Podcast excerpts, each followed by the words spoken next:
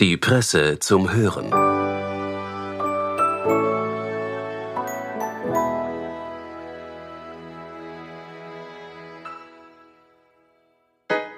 Yeah, das ist ein Lied über etwas, was ich ganz oft haben möchte, aber immer nur von einer Person bekomme. Ich esse jeden Tag Obst, yes, yo. mal weniger, mal mehr. Bei uns zu Hause ist der Obstteller niemals leer. Und Mama sagt es, die Äpfel und Bananen. Herzlich willkommen bei der Presse zum Hören. Heute setzen wir uns, bildlich gesprochen, an einen Tisch mit Presseautorin Heide Rampetzreiter. Sie ist Mutter von Zwillingen und weiß aus eigener Erfahrung, dass es oft gar nicht so einfach ist, Kindern gesundes Essen zuzubereiten.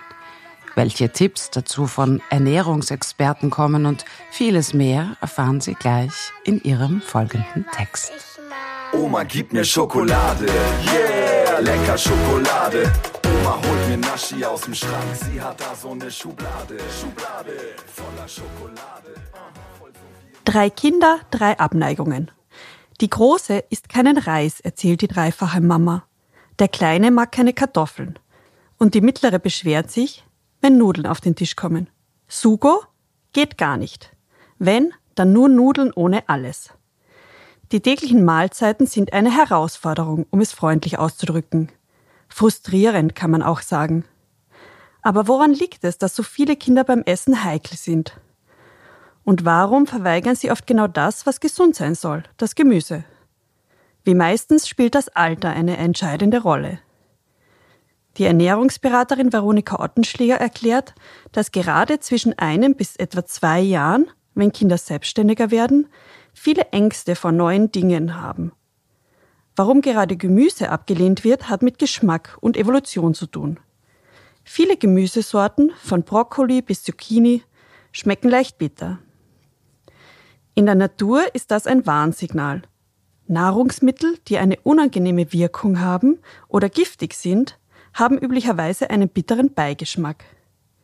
Welche davon harmlos sind, muss ein Kind erst lernen. Im Gegensatz dazu ist die Vorliebe für Süßes angeboren. Was süßlich schmeckt, ist meist sicher und nährstoffreich, wie schon die Muttermilch. Die Ablehnung bitterer Geschmacksstoffe hält bis in die Pubertät an. Man könne das gut beobachten, sagt die Ernährungsberaterin. Wenn Jugendliche anfangen, Kaffee zu trinken, der ja bitter ist, ist der Vorbehalt üblicherweise aufgehoben. Weniger stark ausgeprägt, aber ebenfalls evolutionsbedingt ist die Ablehnung gegen Saures. In der Natur bedeutet sauer oft unreif oder verdorben. Übrigens, bei Essiggurken ist Zucker dabei. Was hilft dieses Wissen nun konkret? Man solle Kinder animieren zu kosten ohne das groß zu thematisieren und eine Sache draus zu machen, sagt die Ernährungsberaterin. Keinesfalls sollen Eltern aus falsch verstandener Rücksicht alles vom Speiseplan streichen, was das Kind einmal verweigert hat. Sonst gerate man in einen Teufelskreis. Weil dann stehen immer weniger Nahrungsmittel auf dem Speiseplan. Der Frustration, wenn das Kind wieder alles stehen lässt, könne man entgegenwirken, indem man etwas koche, was einem selber gut schmeckt und gut tut. Sie rät dazu abzuwechseln. Einmal die Lieblingsspeise des einen, einmal die Lieblingsspeise des anderen, dann wieder was Saisonales. Zentral ist auch, die Eltern müssen Vorbild sein. Das sagt der Ernährungswissenschaftler Jürgen König von der Uni Wien. Wer selbst keinen Salat isst, braucht das vom Nachwuchs nicht zu erwarten. Lebensmittel, die Kinder abgelehnt haben, muss man immer wieder anbieten, so König. Wie oft? Dazu gäbe es unterschiedliche Zahlen in der Fachliteratur. Ottenschläger berichtet aus ihren Erfahrungen. Manche Kinder müssen bis zu 50 Mal probiert haben, bis sie entscheiden können, das schmeckt oder schmeckt nicht. Ihre Tipps Kinder spielerisch an Neues heranführen, etwa ein Picknick veranstalten, das geht auch im eigenen Wohnzimmer, das Essen hübsch und lustig anrichten, gemeinsam einkaufen und kochen, mit allen Sinnen probieren lassen, ja, auch mit den Händen. Ein Tipp von ihr sind Mahlzeiten mit mehreren Komponenten. Mit einem Bestandteil, den das Kind gern isst, etwa Kartoffeln. Dazu Fisch oder Fleisch und Gemüse. Kombiniert mit etwas Bekannten besteht so zumindest die Chance, dass die Kinder etwas Neues probieren. Freilich kann man den Kindern auch Lebensmittel unter der Wahrnehmungsschwelle geben, zerkleinert, sogar bis zur Unkenntlichkeit, in einer Cremesuppe, einem Auflauf, einem Smoothie oder auch einem Kuchen. Dass drastische Verbote oder Gebote selten zielführend sind, das ergab eine Studie von Forscherin Megan Pesch an der University of Michigan. Diese Studie wurde 2020 veröffentlicht. Fast 320 Mutter-Kind-Paare wurden darin vier Jahre begleitet. Pesch sagt, wir haben festgestellt, dass Kinder, deren Mütter von vielen Einschränkungen bei ungesunden Essen und Süßigkeiten berichten, wählerischer waren. Langfristig bringe es also nichts, Kinder zu zwingen, gesunde Lebensmittel zu essen. Ernährungswissenschaftler König warnt aber davor, Süßes als Belohnung einzusetzen. Wenn wir Kinder mit süßen Lebensmitteln belohnen, konditionieren wir die Vorliebe, weil sie mit positiven Emotionen verbunden wird, erklärt er. Stattdessen solle man versuchen, die Essenssituation insgesamt so zu gestalten, dass Kinder sie als positiv und angenehm empfinden. Woran es auch liegen kann, dass Kinder nicht essen, ist, dass sie schon satt sind. Das klingt jetzt nach einer Binsenweisheit, wird im Alltag aber durchaus übersehen. Stichwort Snacks. Ottenschläger rät dazu, den Abstand zwischen Mahlzeiten in altersgerechtem Ausmaß zu erhöhen. Eine Jause am Nachmittag ist meist notwendig. Schließlich sind Kinder im Wachstum und bewegen sich viel.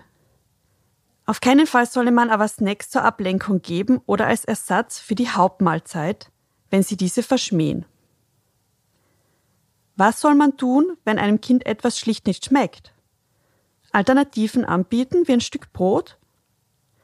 Die Ernährungsexpertin findet, in dem Fall sei keine einfache Antwort möglich. Es komme stark auf das Kind und sein Gewicht an.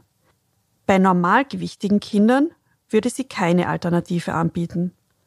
Bei Untergewichtigen komme es darauf an, was sie bisher an diesem Tag schon gegessen haben. Man solle als Elternteil aber auf jeden Fall Grenzen setzen.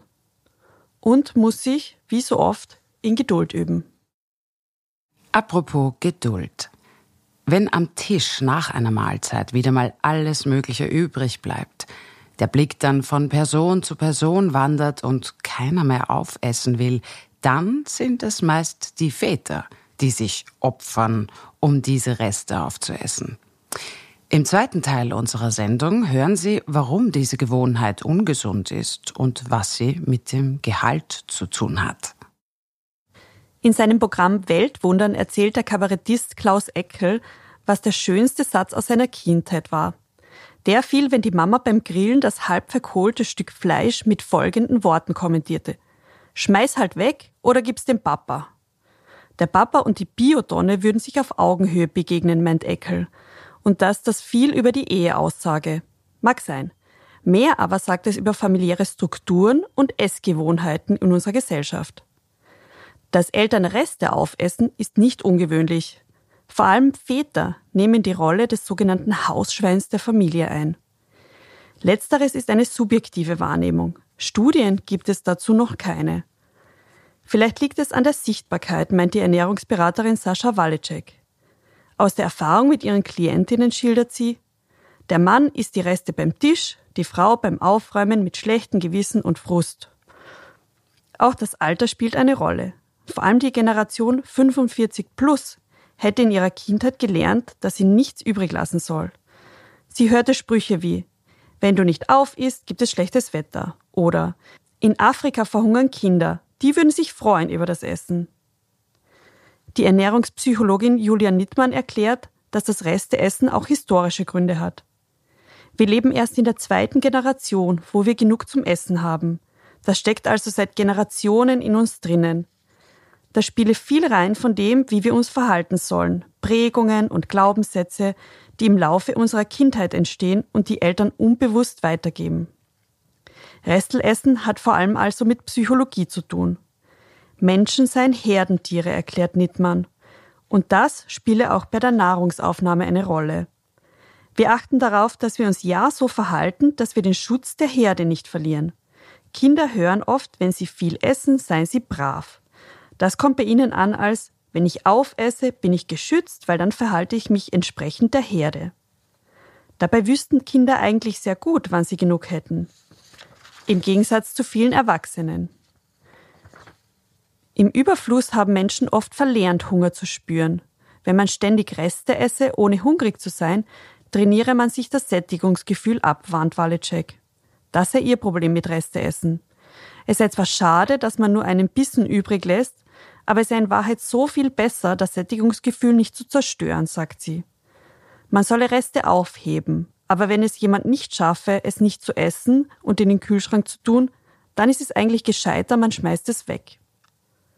Sie findet, es ist nicht besser, das Essen stattdessen auf unsere Hüften zu backen.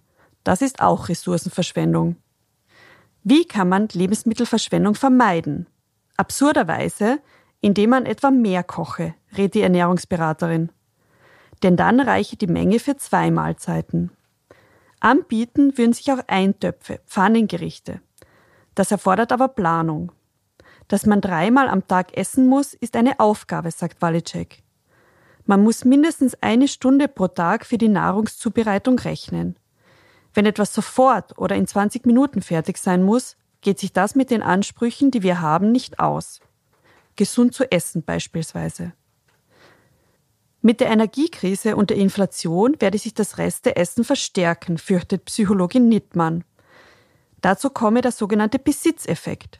Etwas, das einem gehöre, ist für einen mehr wert, als wenn es einem noch nicht gehöre. Konkret heißt das, die Lebensmittel, die ich gekauft habe, sind für mich wertvoller als die, die im Geschäft liegen.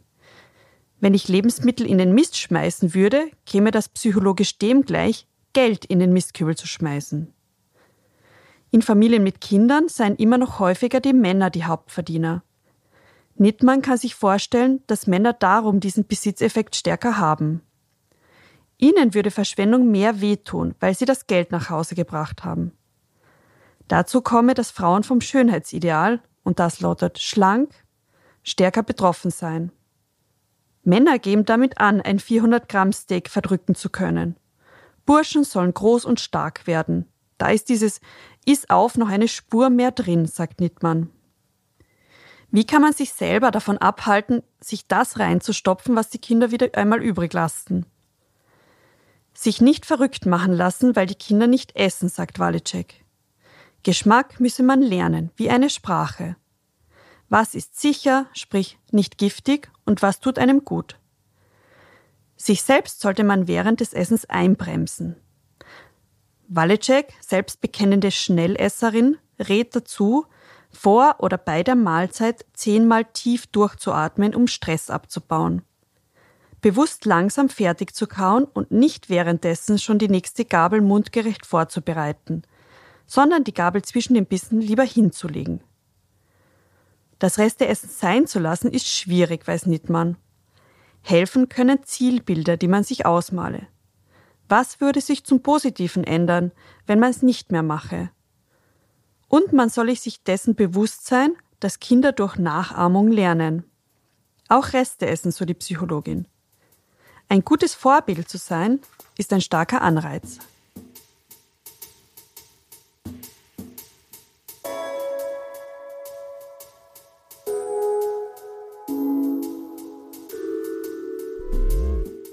Das waren die Texte von Presseautorin Heide Rampetz-Reiter. Den Link dazu finden Sie in den Shownotes zu dieser Sendung. Für Ton und Schnitt war das Team von Audiofundel zuständig. Wir bedanken uns fürs Zuhören. Bis kommende Woche bei der Presse zum Hören. Presse Play. Spektrum Texte zum Hören.